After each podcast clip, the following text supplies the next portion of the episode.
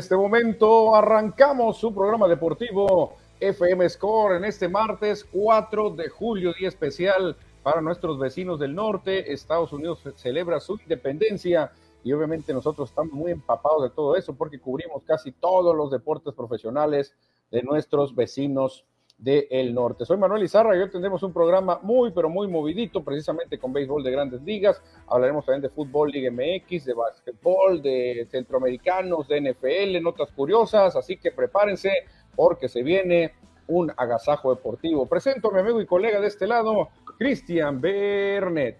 Hola. Hola, ¿qué tal Manuel? ¿Qué tal a nuestros cibernautas que ya están conectados aquí a través de la señal de Facebook Live? Vamos a tener un programa muy completo como ya lo adelantabas y por supuesto estaremos platicando mucho del béisbol de las grandes ligas. Sí, exactamente, hablaremos del béisbol de las grandes ligas. Estamos a punto de llegar al juego de estrellas, lo que para muchos es la mitad, la mitad acaba de pasar ya, exactamente la mitad acaba de pasar hace unos 3, 4 juegos, pero para muchos toman esa parte para comprar o vender jugadores, para saber si tienen esperanza o si hay que dejar de pasar la temporada y buscar el otro año.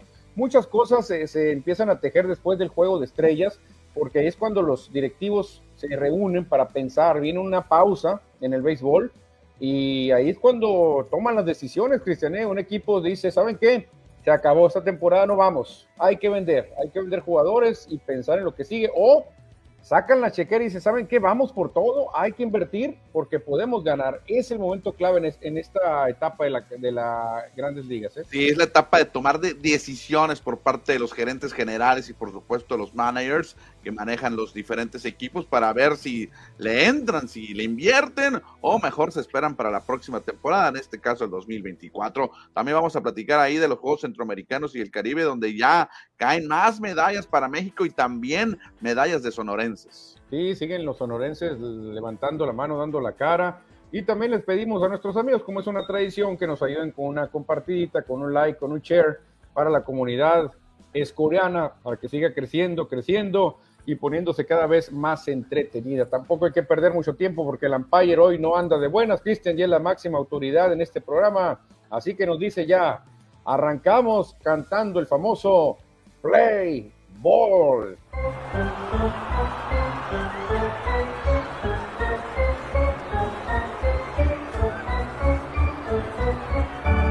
Play Ball. Y estamos en la sección de béisbol para iniciar hablando del equipo más caliente, el equipo que hoy por hoy sería el gran favorito para conquistar la Serie Mundial. No hay otro equipo que le pueda hacer sombra a los Bravos de Atlanta, que andan más bravos que nunca.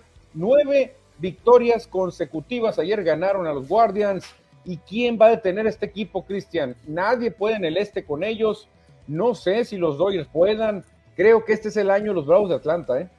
Sí, exactamente. Ocho. Bueno, ayer hablamos que eran ocho y ayer volvieron a ganar y ya son nueve victorias en fila las que tienen los Bravos de Atlanta. Ya lo comentamos que inclusive es mejor, tiene mejor récord que los mismos Rays de Tampa Bay que habían arrancado la campaña a tambor batiente y ahora los Bravos se consolidan como uno de los favoritos, no solamente en la Liga Nacional, sino también en todas las grandes ligas en todas las grandes ligas, Cristian. Realmente no hay un equipo más eh, redondeado que los Bravos de Atlanta. Tienen bateo largo, velocidad, tienen buena dirección, tienen tremendo picheo, tienen todo, Cristian. Tienen una afición maravillosa también por allá en Georgia. Hoy por hoy no, hay, no habría equipo que les ganara una serie, ¿eh? no habría equipo que les gane una serie a los Bravos de Atlanta, digo hoy por hoy, porque han llegado lesiones. Acuérdate que se lesionó Ronald Acuña, puede haber problemas ahí con el picheo, si Strider también está muy sujeto a lesiones por la velocidad que imprimen los lanzamientos, pero si este equipo se mantiene así, para mí que va a arrasar, eh, va a arrasar en la Liga Nacional y al que le pongan en la Americana. Habrá que esperar hasta cuántos juegos puede aumentar esta seguidilla de victorias que están teniendo los Bravos de Atlanta en lo que es la mitad de temporada, ahora con el descanso del clásico del juego de estrés clásico de media temporada que le llaman el juego de estrellas. Veremos hasta dónde le alcanza a los Bravos. Sí, gran parte del éxito de los Bravos, Cristian, es este hombre que vamos a ver en pantalla, Ronald Acuña Jr. Cada día nos da una nota diferente, espectacular. Ayer logró otro robo de base, ya llegó a 40 estafas, 20 jonrones, 50 producidas. Nadie, ahora sí que nadie en la historia de Americana y Liga Nacional había logrado llegar con estos números antes del juego de estrellas. O sea, nadie, Cristian, no tiene comparación Ronald Acuña. Increíble los números que está arrojando este hombre, Ronald Acuña Jr., el venezolano. Ya lo mencionamos, 20 cuadras, más de 20 jonrones, más de 40 robos y más de 50 remolcadas. Y ahí se me hace redundante porque ponen Liga Nacional, Liga Americana. ¿Por qué no le ponen MLB? Nunca he entendido que tengan que hacer la separación, pero increíble lo que está haciendo Ronald Acuña. Fíjate, Cristian, o sea, superando a jugadores que yo pensé que nunca iba a superar, como Ricky Henderson, que para mí era un hombre que no tenía comparación. Ya Ronald Acuña Jr. lo está superando, superando a un Ken Griffey Jr., a un Barry Bones que nunca lograron esto, que eran jugadores que tenían esas herramientas para hacerlo. Es más, yo pensé que Mookie Betts era el indicado para hacer esto y no Ronald Acuña, pero nos está callando la boca. Yo le veía más actitudes a Mookie Betts, pero fíjate lo que pasó. Ronald Acuña está poniendo el ejemplo. Sí, obviamente que esta estadística lo destacable son los robos de base, porque pues muchos peloteros llegan con más de 20 y más de 50, 20 jonrones y más de 50 remolcadas. Aquí la clave, lo que hay que sobresalir de este, de este dato son las más de 40 estafas que tiene Ronald Acuña. Ya mencionaste algunos de los jugadores que en algún momento lo pudieron hacer y no lo lograron hasta que llega este venezolano. Sí, por ahí estuvo también Eric Davis, Eric el Rojo estuvo cerca de hacerlo, pero algo tiene esta marca que nadie lo había hecho eh, hasta antes del juego de estrellas. O sea, estamos viendo historia, eh, historia pura con Ronald Acuña Jr. antes del juego de estrellas. Sí, es que regularmente alguien que es muy veloz, que tiene eh, velocidad en sus piernas, que roba bases, pues no tiene poder. Y viceversa, los jonroneros no tienen velocidad. Entonces, es por eso lo completo que es Acuña para tener esta estadística, este récord. Sí, la verdad que sí, nos está dando una lección, Ronald Acuña tremenda, imponiendo algunas. Y aquí se... entramos a la sección deportiva. No, no es cierto, ahí se metió la cortinilla de béisbol. Seguimos hablando, Cristiano. Seguimos hablando de béisbol. Sí, claro, claro, fue un error ahí de, de dedo. Seguimos hablando de béisbol porque sí, hay que hablar también de los mejores jugadores del mes. Ya terminó junio y nos arroja tremendos toleteros, Cristian, que no nos van a dejar dudas, sobre todo los jugadores del mes en la Liga Nacional y en la Liga Americana, creo que no hay dudas. Y de nuevo vamos a repetir el mismo nombre, Ronald Acuña Jr., jugador del mes de junio. Sí, y también repetimos un nombre que prácticamente todos los días lo comentamos. Shohei Otani fue seleccionado, fue nombrado el jugador del mes en la Liga Americana y coincidentemente estos dos jugadores fueron los que más votos tuvieron para ir al juego de estrellas en cada liga. Si en este momento fuera la votación para el MVP, yo creo que serían hasta unánimes, ¿eh? Sí, muy probablemente, muy probablemente los dos lo ganen, ¿eh? obviamente uno en, su respectiva liga, en su respectivo circuito, pero sí, no creo que haya alguien que le esté pisando los talones. Exactamente, pues ahí tenemos a los jugadores del mes, tanto de la Liga Nacional como la Liga Americana. Ronald Acuña, ninguno es estadounidense, es la gran, la gran noticia. Y ahora vamos con el pitcher del mes, Cristiano. Pitcher del mes en la Liga Nacional se lo lleva el padre de San Diego, Blake Snell. Mientras que en la Liga Americana, James Paxton fue nombrado el lanzador zurdo de los eh, Red Sox de Boston. Otra curiosidad, ambos son zurdos. Fíjate, ambos son zurdos, exactamente. Dejamos a un lado el pitcher del mes porque también hay que hablar de otras nominaciones. El relevista del mes de los Orioles de Baltimore se lo lleva Félix Bautista. ¿Y quién iba a pensar que en la Liga Nacional el veterano Craig Krimble de los Phillies de Filadelfia, que había caído en un bache en su carrera, había tenido muchos problemas? Fíjate, ahora este mes de junio se lleva esta nominación. La verdad que se sacaron la lotería los Phillies, Cristian, ¿eh? porque Kimbrel ya nadie esperaba nada, decía, no, no, ya no domina, está muy descontrolado, ya se acabó. Y sigue, sigue este, teniendo una buena, una buena actuación el señor Craig Kimbrel. Te soy sincero, cuando yo me enteré que lo contrataron los Phillies, como es mi equipo, no me, no me contenté mucho. Yo dije, ay, ay, ay, ¿para qué queremos cartuchos quemados? Eh, mejor yo me voy por jóvenes, pero la verdad me cayó la boca eh, Craig Kimberly.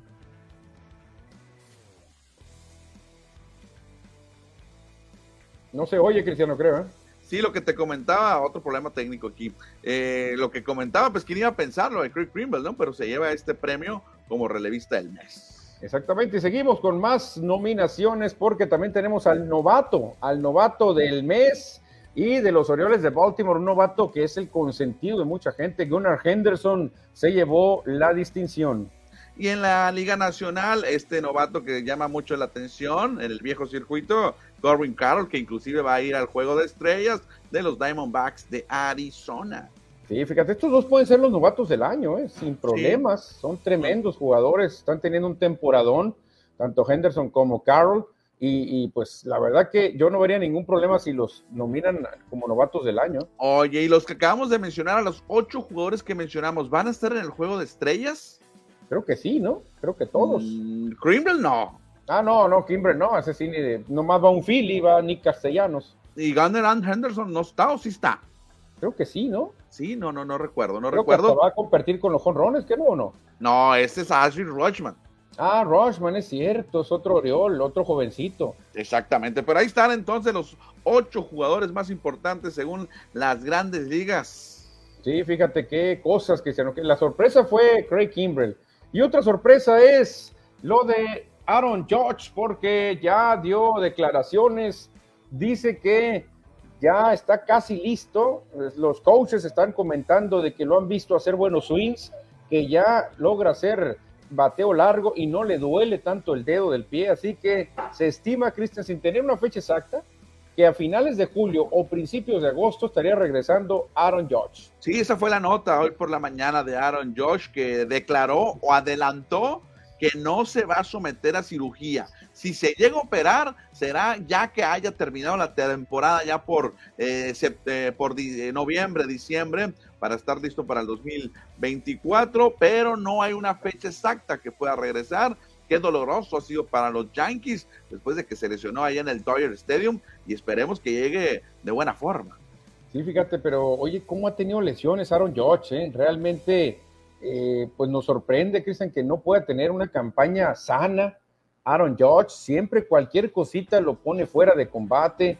Eh, creo, no, no estoy seguro, no sé qué piensas tú. A mí me tocó ver béisbol desde el 80 y creo que no se lesionaban tanto, o creo que algunos incluso jugaban con ciertas molestias, porque antes no, pues no valían tanto los jugadores en cuestión de dinero, ¿no? Todos siempre son muy valiosos todos, pero en cuestión de contratos multimillonarios, no, no, no valían tanto. Entonces decían, traigo un tironcito, ah, no pasa nada, síguele, ahí lo, lo vemos, lo, lo vemos. Ahora no. Ahora Josh dice, ¿sabes qué? Sí, ahora George dice, ¿sabes que me cayó una pestaña en el ojo? No, no, espérate, a la lista, a la lista de lesionados, hay que llevarlo con un oculista y que le saque la pestaña, a ver qué va a pasar. Ahora, la verdad, ¿cómo hay lesiones? Y creo, no, no, no estoy seguro, ¿no? Pero creo que antes jugaban algunos peloteros con ciertas dolencias, ¿eh? Sí, ahora los tratan con pincitas, Manuel, pero es como ha cambiado el deporte, cómo ha cambiado los millones de dólares que ganan, hay más tecnología en cuanto a la medicina, hay más gente especializada en estas cuestiones de las lesiones y obviamente cuidan a sus inversiones, que son los jugadores, los activos, como le llaman. Sí, Aaron Josh cuesta una millonada, la verdad que es la cara de los Yankees, no hay otro, por donde le busques, Gary Cole no le, no le iguala, y los Yankees lo cuidan como oro molido, pero me sorprende, fue una lesión en el dedo del pie, que no fue ni fractura, creo, y ahí anda Aaron Josh batallando muchísimo, Obviamente el tamaño, la corpulencia no le ayuda, ¿no? Porque es demasiado gigante Aaron Judge. Oye, hago, abro un paréntesis para continuar aquí con la producción que traemos hoy. Aaron Judge es uno de los cuatro jugadores seleccionados al juego de estrellas de los 64 que mencionábamos ayer, que están lesionados. Significa que va a haber cuatro nuevos jugadores que se tienen que agregar a los rosters, ¿eh? Sí, ojalá y sean algunos de la Nacional para que entre Joey Meneses, ¿no? pues te los adelanto. Aaron George en la Liga Americana pues no va a estar y tampoco estará Mike Trout porque ayer, bueno, hoy por la mañana fue puesto en la lista de lesionados.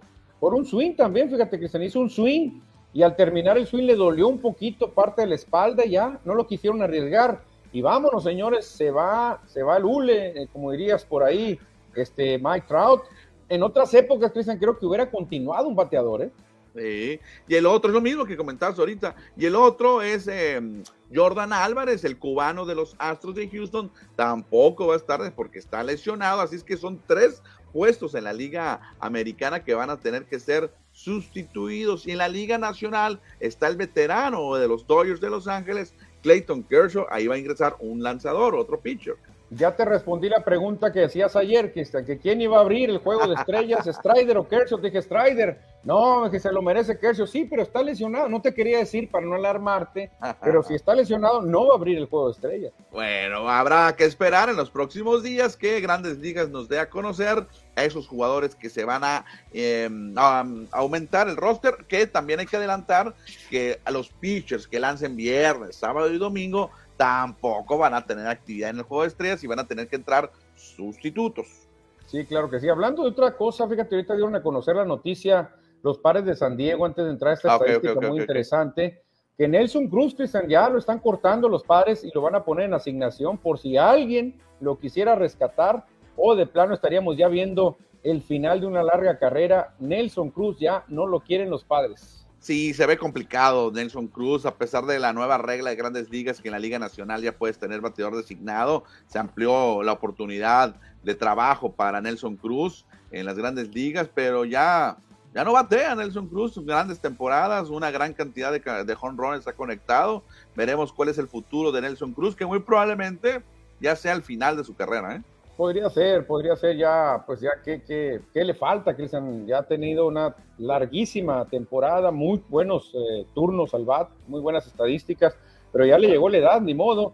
Nelson Cruz está a punto de colgar los spikes. Hay que cambiar con una estadística que traemos que está maravillosa, Cristian. buena. Me llamó la atención de cosas muy complicadas que han pasado y que cuando pudiesen volver a pasar en el béisbol, para darnos una idea, la que aquí nos pone la estadística como más difícil es algo que pasa cada 235.736 juegos, Cristian. ¿Crees que te va a volver a tocar una ocasión que un mismo bateador pegue dos Grand Slams en el mismo inning? Nunca, porque en la historia de grandes ligas, o sea, los 235 mil juegos, solamente una ocasión ha sucedido. Antes de empezar a comentar cada uno de los que de las estadísticas que vemos, Manuel, sí, un juego perfecto es complicado, es difícil y solamente ha sucedido 24 veces en la historia. Imagínense, si eso es tan difícil, hay otras estadísticas que es más complicado hacerlo o hechos eh, que, es más difícil realizarlo en un diamante, como ahí vemos varias estadísticas. Sí, fíjate, yo pensé que el juego perfecto era lo más difícil porque dices, es la perfección, pero no. Los dos Grand Slams en un mismo inning y fíjate, les faltó redondear en un mismo inning al mismo lanzador, porque eso todavía le pondría la cosa más complicada. Nadie, ningún manager en su sano juicio va a aguantar a un pitcher que ya le hayan pegado Grand Slam y que vuelva a meterse en problemas otra vez. Nadie lo va a aguantar. Eso lo vimos una vez en la historia pero pasa cada 235 mil juegos, Cristian, pero seguimos con otro dato muy difícil, ¿eh? Sí, por ejemplo, voy a empezar de abajo para arriba, Manuel. Ah, después del juego perfecto, que consideramos que es algo muy importante y muy difícil de hacer, algo más difícil todavía es conectar cuatro jonrones en un encuentro, y eso ha sucedido 18 veces cada, cada 13 mil juegos. Cada 13 mil juegos se da, a mí me tocó, la primera que vi fue con mi ídolo Mike Schmidt, cuatro jonrones en un juego, después siguió Bob Horner, que eran, eran lo máximo. Como cuatro jonrones en un juego, ya después llegaron algunos otros más, ¿no? Estuvo, creo que este, Sean Green, creo que lo hizo. ¿Cómo? que es más difícil conectar cuatro jonrones que un perfecto? No se puede creer, ¿verdad? Yo pensé que era más fácil los cuatro jonrones, ¿eh? No, fíjate, seis, seis veces eh, de diferencia ha existido en grandes ligas. Pero, Cristian, también tener un juego de 10 carreras producidas es más difícil incluso que un juego de cuatro jonrones. Esto tampoco lo puedo creer. 16 ocasiones se ha realizado eso de 10 remolcadas. Debe ser muy difícil producir 10 carreras. Que me imagino ese récord debe ser el de Tatis, ¿no? Ahí debe estar Tatis entre, entre ellos. Pues el Tatis en un solo inning produjo 8. Imagínate si en otro hubiera pegado un doblete. Creo que Rubiel produjo como 7 en un juego, ¿no? Ok. El siguiente estadística, Manuel, aparece. Mira, otra que, que tampoco se da mucho. Triple play sin asistencia, 15 veces. también es muy difícil, ¿eh? Pero nadie habla de ello, ¿eh? todo el mundo nos vamos con el juego perfecto. Recuerdo nada, muy, pocos, recuerdo el de Mickey Morandini, ¿te acuerdas aquel jugador de Phillies que lo hizo? Sí, de Phillies de Filadelfia, tienes que tener mucha suerte para que te toque. También que sea otro dato, que eh, lo vimos, lo vimos en un juego de Andrés Galarraga, este, Armando Galarraga, perdón, perder un juego perfecto con el bateador número 27, o sea, en el último bateador ya para lograr el perfecto, que se te vaya la joya. Nosotros lo vimos con Armando Galarraga, pero solamente ha pasado 13 veces. Sí, 13 veces ha sucedido, al igual que pegar dos Grand Slams en un juego. Ha sucedido 13 veces, así que Fernando Tatis tiene algunos compañeros ahí que lo han realizado. Una que me sorprende muchísimo, yo te, te hubiera dicho, esto sí no te lo creo. Tres flies de sacrificio, o sea, eso se me hace muy fácil. Sí, el problema es que en cada turno tienes que tener hombre en tercera base para que suceda y solamente en 11, ocasiones ha, se ha realizado. Flies de sacrificio. Sí me, sí me sorprende lo del sacrificio. Y luego, Cristian, seguimos con otro dato también muy importante. los 20 ponches en un juego de nueve entradas.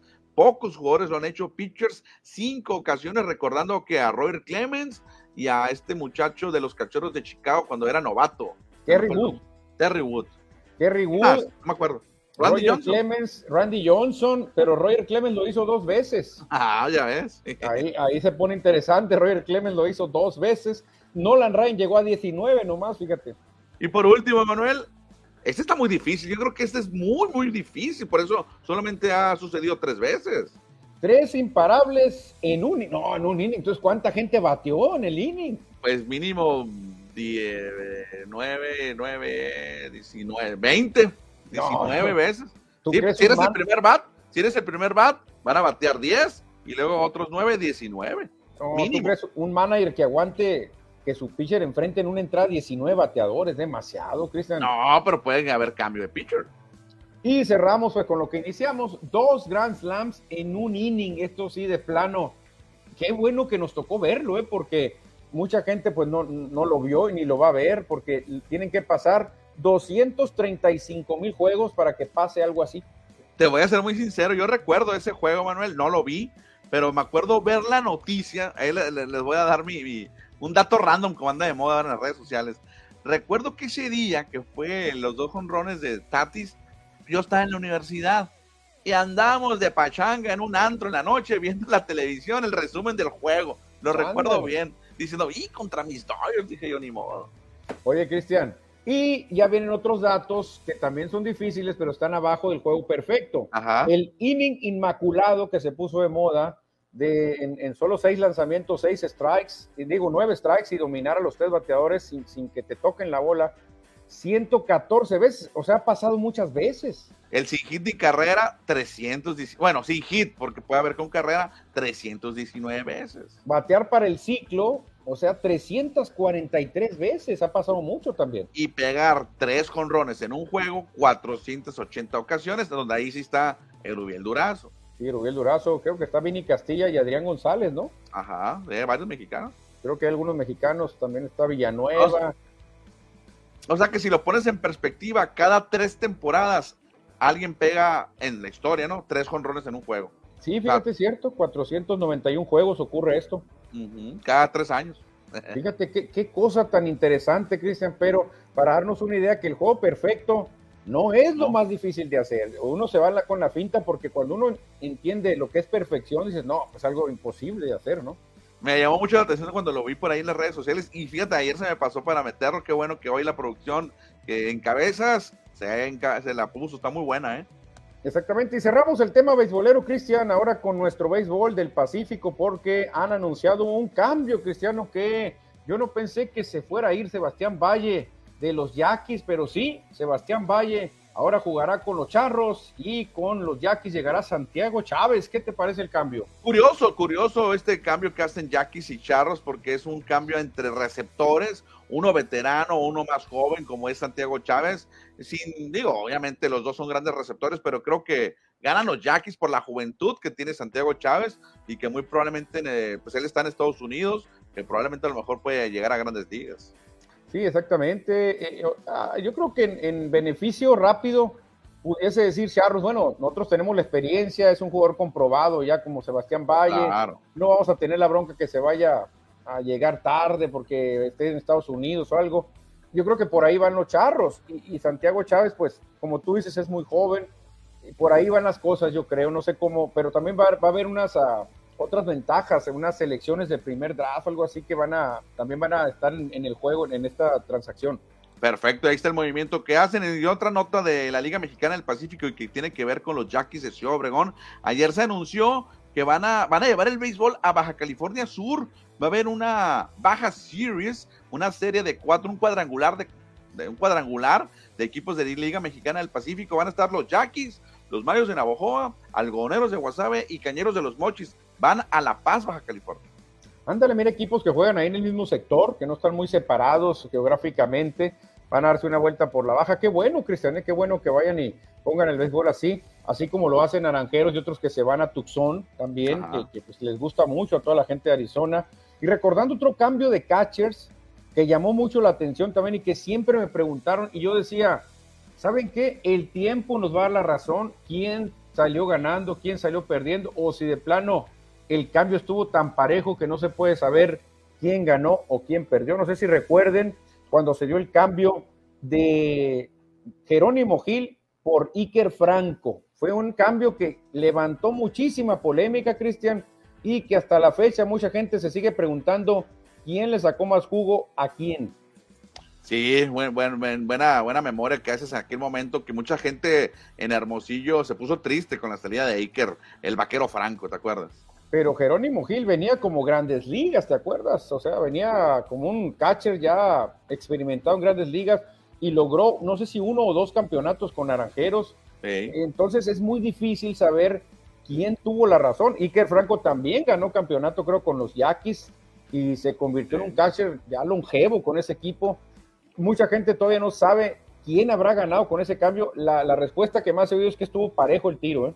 Tuvo parejo el tiro. Ya veremos qué es lo que pasa con Valle y Chávez en este movimiento entre Jalisco y Ciudad Obregón. Vámonos con los mensajes, ¿te parece? Sí, hay mensajes eh, porque ya vamos a cambiar de deporte, así que arrancamos, Cristiano, con el primero. Sí, Marco Antonio Navarro manda una serie de mensajes que los voy a leer consecutivos. Dice, muy buen programa, espero que gane Dodgers. Ojalá que ganen los Dodgers, que no regrese. Es lo mejor, nos dice por acá. ¿Será de Mike Trout? O de, Aaron, Josh, yo creo. Aaron Josh, porque es un Dodger, pues, y los Dodgers no quieren a los Yankees, así que sería lo mejor que no, aunque no se afectan tanto, ¿eh? Dave Gámez, saludos a Andrés Sosa, conocido en la familia y próximo naranjero, dice, ándale, Dave Gámez, manda saludos. Sí, Andrés Sosa, que él pertenece a la organización de los media, de los Blue Jays de Toronto, este joven receptor que lo agarraron como primera firma, los naranjeros en la anterior, em, primeras firmas de este año, Andrés Sosa. Exactamente. ¿Quién más, Cristiano?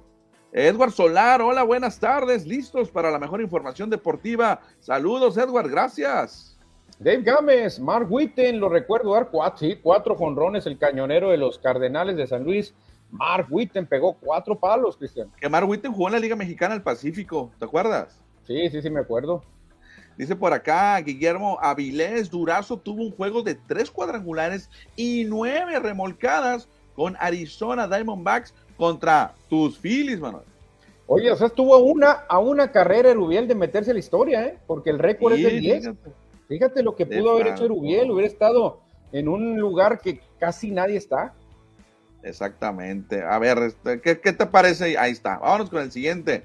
Dice Edward Solar que en el 2020 o en el 21 los Yankees contra Toronto hubo un triple play, nos dicen. Bueno, no me acuerdo si fue sin, sin asistencia. Es que sí, a lo mejor puedes ver un triple play, pero que lo haga un solo jugador es muy difícil. Eso es lo que llama la atención en la estadística. Sí, en el triple play normalmente aparecen dos o tres jugadores, ¿no? Haciendo la, jugada para completarla. Pero hacer que un solo jugador haga los tres outs es lo difícil. No, es muy difícil, por eso es tan complicado hacerlo. José J. Guadalupe Sandoval, saludos nos manda el señor Sandoval. Desde Guadalajara y el Pollo Gasos manda un mensaje largo, ahí te va. Si yo que vivo en el estadio no estoy muy enterado de lo que sucede, pero como dijo el Bernet, en una reunión, en, un recadí, en un recóndito lugar, un amigo ya entrado en copas el sábado pasado, ya sabía de ese cambio. A mí me, a mí me pregunte que me dé los cambios en el pitch. Pues sí, apenas hoy lo dieron a conocer. Normalmente ya se saben todo eso, pollo, los cambios.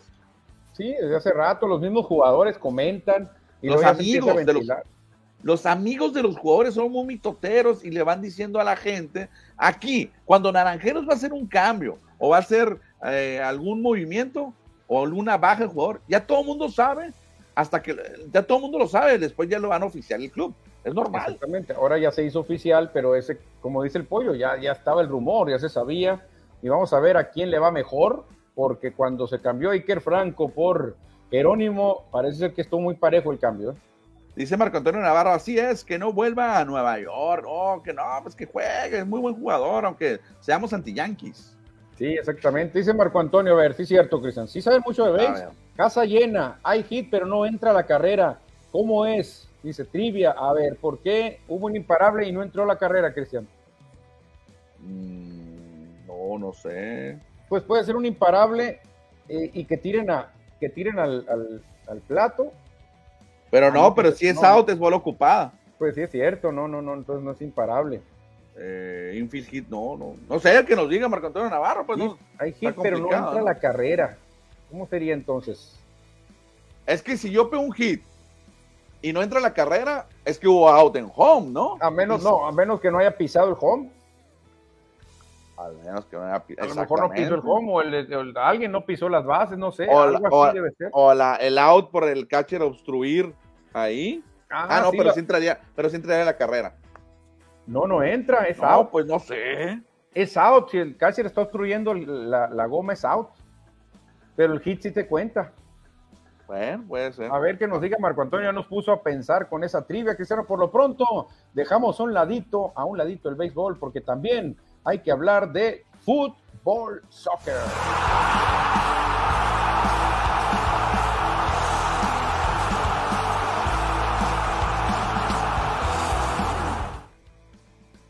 Y cerrando la semana 1, la jornada 1 en la Liga MX, se enfrentaron León contra Chivas ¿Y qué creen, señores? El rebaño trae la misma inercia que el torneo pasado, Cristian, igualito, jugando bien, proponiendo y le ganó a la fiera, Cristian, dos por uno, con tres debuts, tres jovencitos que, pues, obviamente se lucieron con el equipo de Chivas y da la nota con esto el rebaño, ¿eh?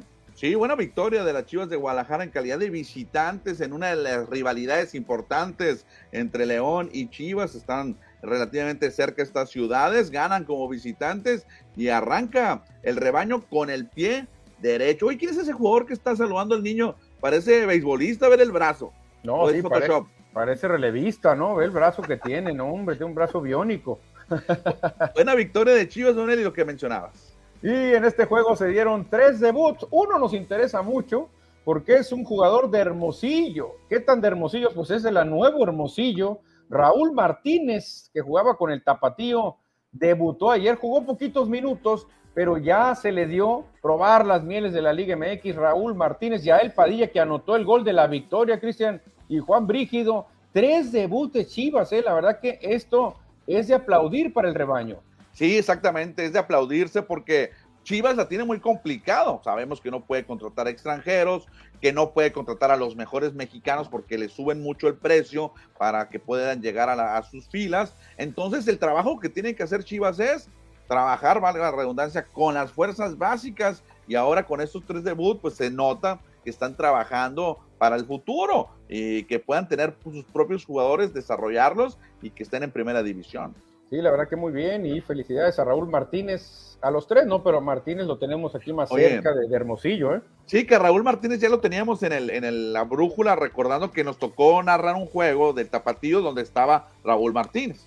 Exactamente, así que pues ojalá le vaya muy bien a Raúl Martínez, porque realmente el fútbol sonorense ahorita anda bien, trae buen nivel, sobre todo los defensas sonorenses están de moda Así que está, ojalá y lo veamos más con el rebaño. Que debutó también otro muchachito apellido Vega con Cholos de, Tijuana, por allá también anda Iván Tona con los Cholos, así es que la, la, Legión Sonorense también importante en la famosa Liga MX, en la queridísima y poderosa Liga MX. Sí, sí, exactamente. Y hablando de sonorenses, Cristian, anda una sonorense tumbando caña con su arco por allá en los Juegos Centroamericanos y del Caribe, me refiero a Alexandra o Alejandra Valencia, que junto con Aida Román y Ángela Ruiz lograron el oro en recurvo femenil, derrotaron a Colombia, Cristiano. Sí, mi cosito en su Twitter y en sus redes sociales, Alejandra Valencia ganó la primera de tres medallas que puede ganar en los Juegos Centroamericanos allá en San Salvador. Ahora lo hizo, su primera lo hizo con el equipo mexicano, con estas dos compañeras.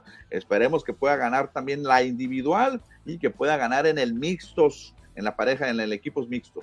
No, muy bien, por Alejandra Valencia, te lo, te lo aseguro, ¿eh? No sé si las tres van a ser de oro, pero medallas creo que va a ganar en las otras dos competiciones también, porque anda en otro nivel la arquera de Hermosillo, Sonora. Que se seguimos con más noticias desde los Juegos Centroamericanos y del Caribe, porque ya el equipo mexicano de hockey femenil asegura medalla, ¿eh? Asegura medalla, será de plata, será de oro, mañana lo sabremos contra Cuba, se meten a la final, fíjate, vencieron a Dominicana 1 por 0. Sí, la buena noticia fue hoy, hoy martes, porque el equipo varonil también avanzó a la final de los centroamericanos, le ganaron a Cuba y también con eso avanzan a la medalla de oro. Así es que el hockey mexicano tendrá medalla, no, como dices tú, plata u oro, no sabemos. Exactamente, pero la buena nueva también es que hay dos sonorenses, Cristian. Una, pues que tiene una trayectoria impresionante, como lo es la arquera Jesús Aide Castillo, que ya cumplió 100 partidos representando a México. Cristian, esto es algo complicadísimo. 100 partidos vistiendo la casaca de México. Sí, increíble la gran carrera que ha tenido esta portera Jesús Aide Castillo. Ya son 100 juegos con México, ¿eh? Gran, gran carrera que tiene. Y la otra, aparece Catherine Rivera, que también está en el equipo mexicano allá en los centroamericanos. Sí, fíjate, Catherine Rivera ya tiene su golecito, ya metió gol en esta competencia. Y vamos a ver si mete gol también en la final, Cristian, porque les queda la última prueba de Turo. Es difícil contra Cuba, ¿eh? Eh, Catherine Castillo, hay que comentarlo que alguna ocasión ya la entrevistamos aquí en el programa. ¿Recuerdas que traía un proyecto para enseñarle a niños especiales hockey sobre pasto? Aquí estuvimos platicando con ella. Sí, sí, hace rato hablamos con Catherine Rivera. Le mandamos un saludote. Ellos están en República Dominicana, Cristian, peleando la medalla de oro. Oye, nada más otro dato adicional del hockey sobre pasto, porque en la rama varonil no tenemos fotografía, pero lo mencionamos, hay cinco sonorenses, ¿eh? bueno, cuatro sonorenses. cuatro. Cuatro que van a pelear el oro también. Jorge Gómez, Miguel León, Matías Guzmán y Daniel Castillo. Daniel Castillo hoy metió cuatro goles de los cinco en la semifinal. Hombre, casi lo hizo todo, Cristian, casi lo hizo todo Castillo para México. Así que pues sí, van a, van a seguir cayendo más medallas y se ve muy difícil que alguien vaya a tumbar del primer lugar a México en el medallero, Cristian, porque si le echamos un vistazo a cómo está los cinco mejores en el medallero, pues la verdad que México tiene una ventaja abismal sobre el segundo lugar que ya se ve muy difícil que alcance Colombia. ¿eh? Pues prácticamente es el doble, ¿no? Son 50 eh, medallas de diferencia, muy probablemente al final sea el doble que le saque México a Colombia de 101 a 51. Fíjate, 101 contra 51, ¿no? Pues la verdad que tremendo, tremendo. Colombia, Venezuela anda por ahí también, eh, Puerto Rico, Cuba, que anda peleando el segundo lugar. Entonces, pues la verdad que México, una actuación tremenda, no recuerdo una actuación tan dominante. Sí, pues se va, encamina para ganar por segundo evento consecutivo los centroamericanos. Sería bicampeón de la zona. Exactamente, Cristian. Antes de pasar al siguiente tema, vamos a ver si llegaron algunos mensajes. Parece ser que ya Marco Antonio nos explica. A ver, a ver, a ver. Conectas imparable, casa llena y no entra a la carrera. A ver, déjame aquí porque hay que moverle la computadora. A ver, vamos a ver, vamos para acá. Muy fácil, nada más vi que decía. Déjame, dame chance. Si lo puedes ir leyendo, Manuel. Muy fácil, casa llena, dos outs, hay hit, pero la pelota le pega al corredor de primera a segunda o de segunda a tercera. Se anota hit, pero es out y no entra a la carrera, dice Marco Antonio. Ok, ok, bueno. Si, le si lo golpea cuando va corriendo. No sabía que, la bola que te golpea se marca hit. Yo tampoco, ¿eh? Yo tampoco sabía eso. A lo mejor la bola no ha, no ha salido del cuadro y un fildeador la pudo haber agarrado, ¿no? Y si no te hubiera golpeado era out, ¿no? Porque la atrapa el, el, fildeador. No sé si, a lo mejor es, es bola ocupada. Estaría interesante, ¿no? Que un, hay que preguntarle al Ronnie Valencia, a ver cómo se marcaría eso. O a Lobito, a Lobito Sáenz también, que nos diga qué marca una paya. Bueno, el umpire va a marcar out, pero el anotador oficial es el, que debe decidir, ¿no? Sí, sí, pues a ver qué marca. Yo, yo por lógica lo hubiera marcado out. Bueno, pues ahí está lo que nos pregunta. No sé si se aparece o no aparece porque la computadora aquí, el calorcito atonta la computadora. Sí, está lo de Marco Antonio Navarro y siguen llegando más mensajes. Después de Marco Antonio también se reporta Edward Solar. Y nos dice que en el partido de hoy, a ver, Cristian, échatelo.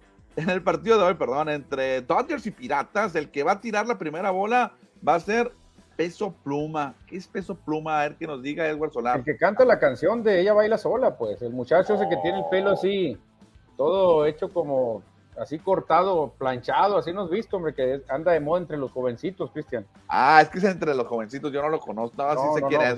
anda fuera de onda, no te voy a pasar el CD que tengo de él para que lo escuches. Ah, ¿a poco en todo ya hacen CDs, ¿no? Claro, claro, se venden CD y en, y en USB también. Mira, Dave Gámez es veterano, pero sí dice Team WP, o sea, peso pluma.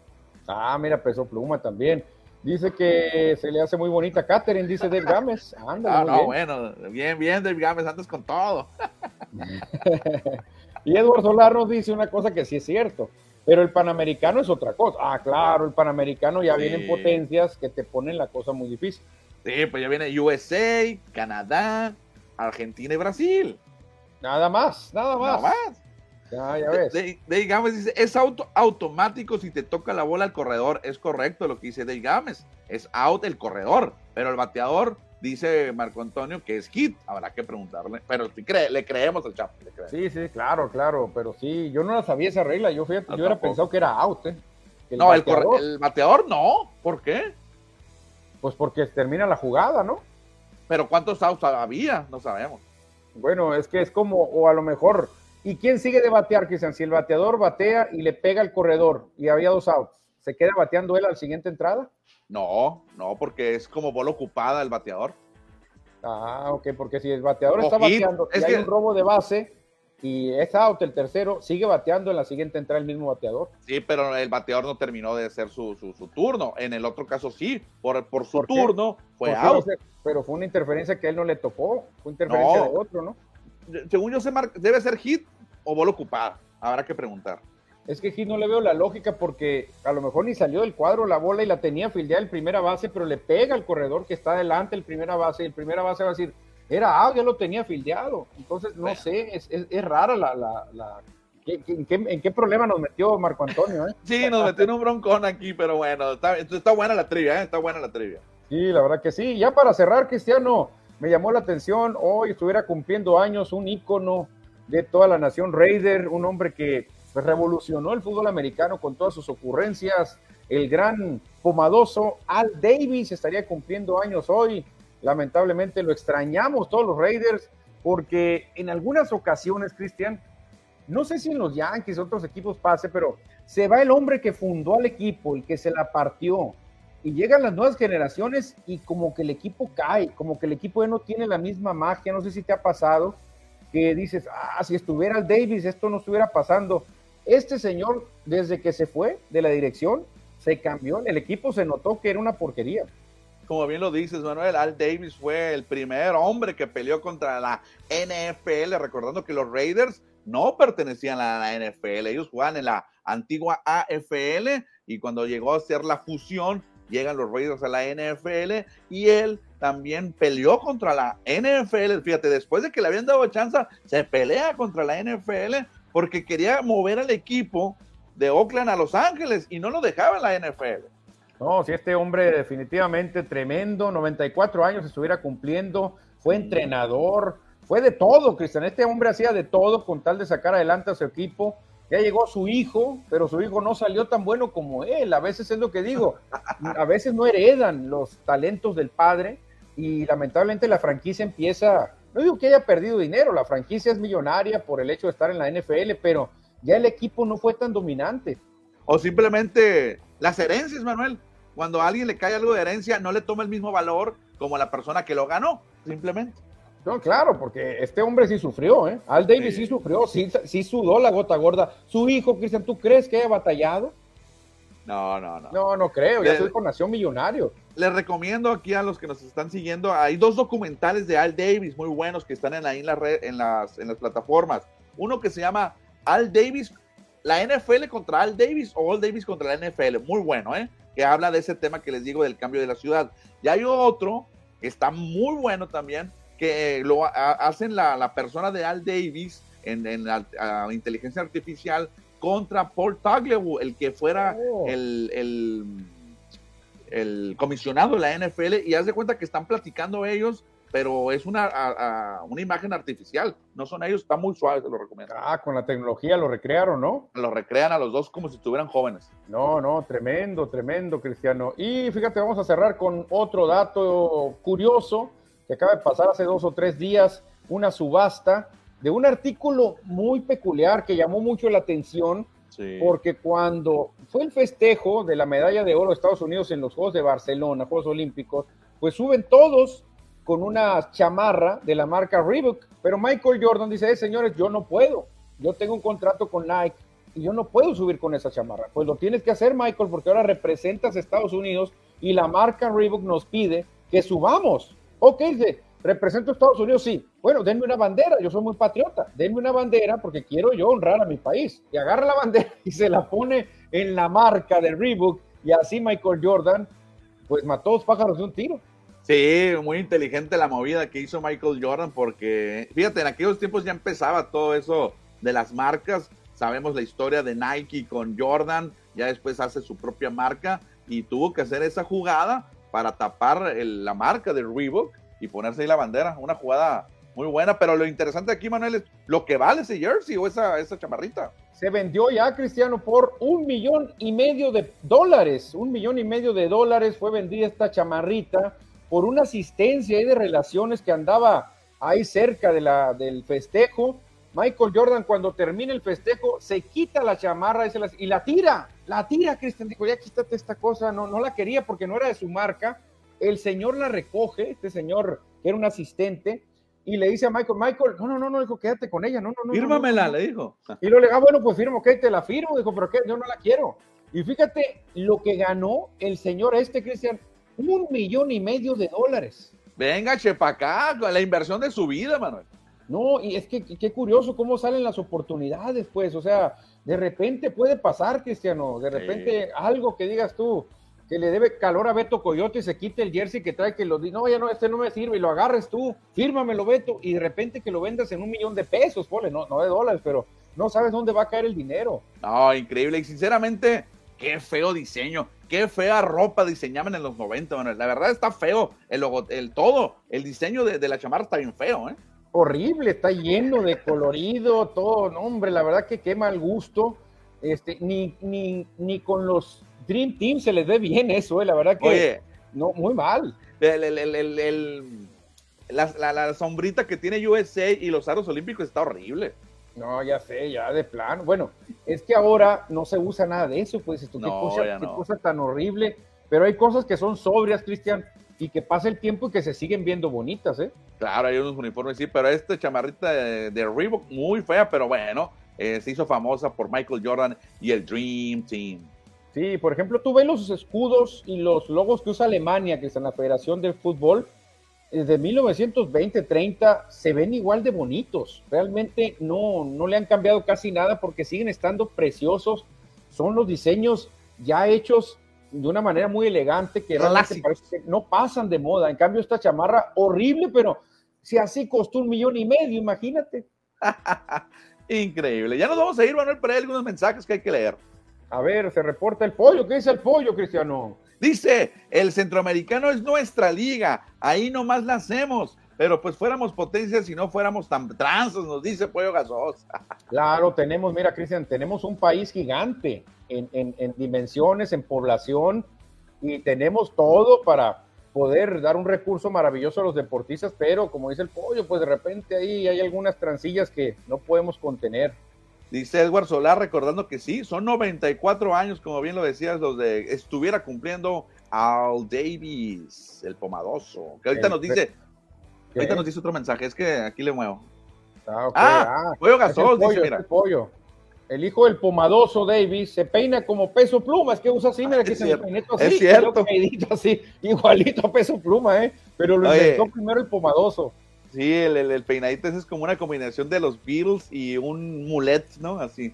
Como aquel, aquel actor de los tres chiflados, también se parece mucho Ándale. a, a Mo. Creo que era Mo, creo que se llamaba Y Mo. el- el- el- Dave Gamer se pone contento porque hablamos y bien de Michael Jordan, dice "The- el GOAT, o sea, el del Greatest of All Time. Se puso la bandera para no mostrar la marca de Reebok, nos dice, claro. No, ahí sí que mis respetos para Michael, ¿eh?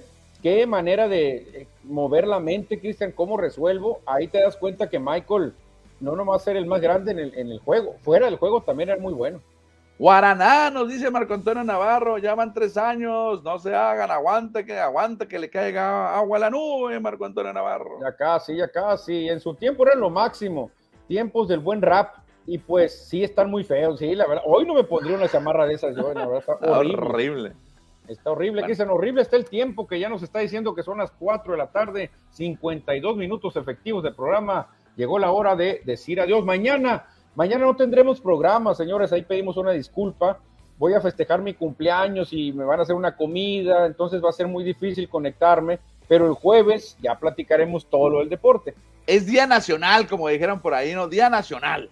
¿Sabes quién cumpleaños mañana, mi querido Vini Castilla Soria, Cristian? Ah, compartes cumpleaños con el Vini. Y con también un relevista, Rhys Gossage, también cumpleaños un 5 de julio. Ah, bueno, pues mañana estarán cumpliendo años. Tú unos cuantos y ellos son más grandes que tú. El Vini un poquito, el Vini poquito más que yo y Rhys Gossage sí, un- algunos más que yo. El, el ganso sí, el ganso ya está viejo. Bueno, entonces nos estaremos escuchando y viendo el próximo jueves para estar aquí con ustedes. Y Manuel se celebrará con todo su cumpleaños. Mañana me festejo, así que que tengan buen día. Mañana miércoles descansamos, pero el jueves le seguimos.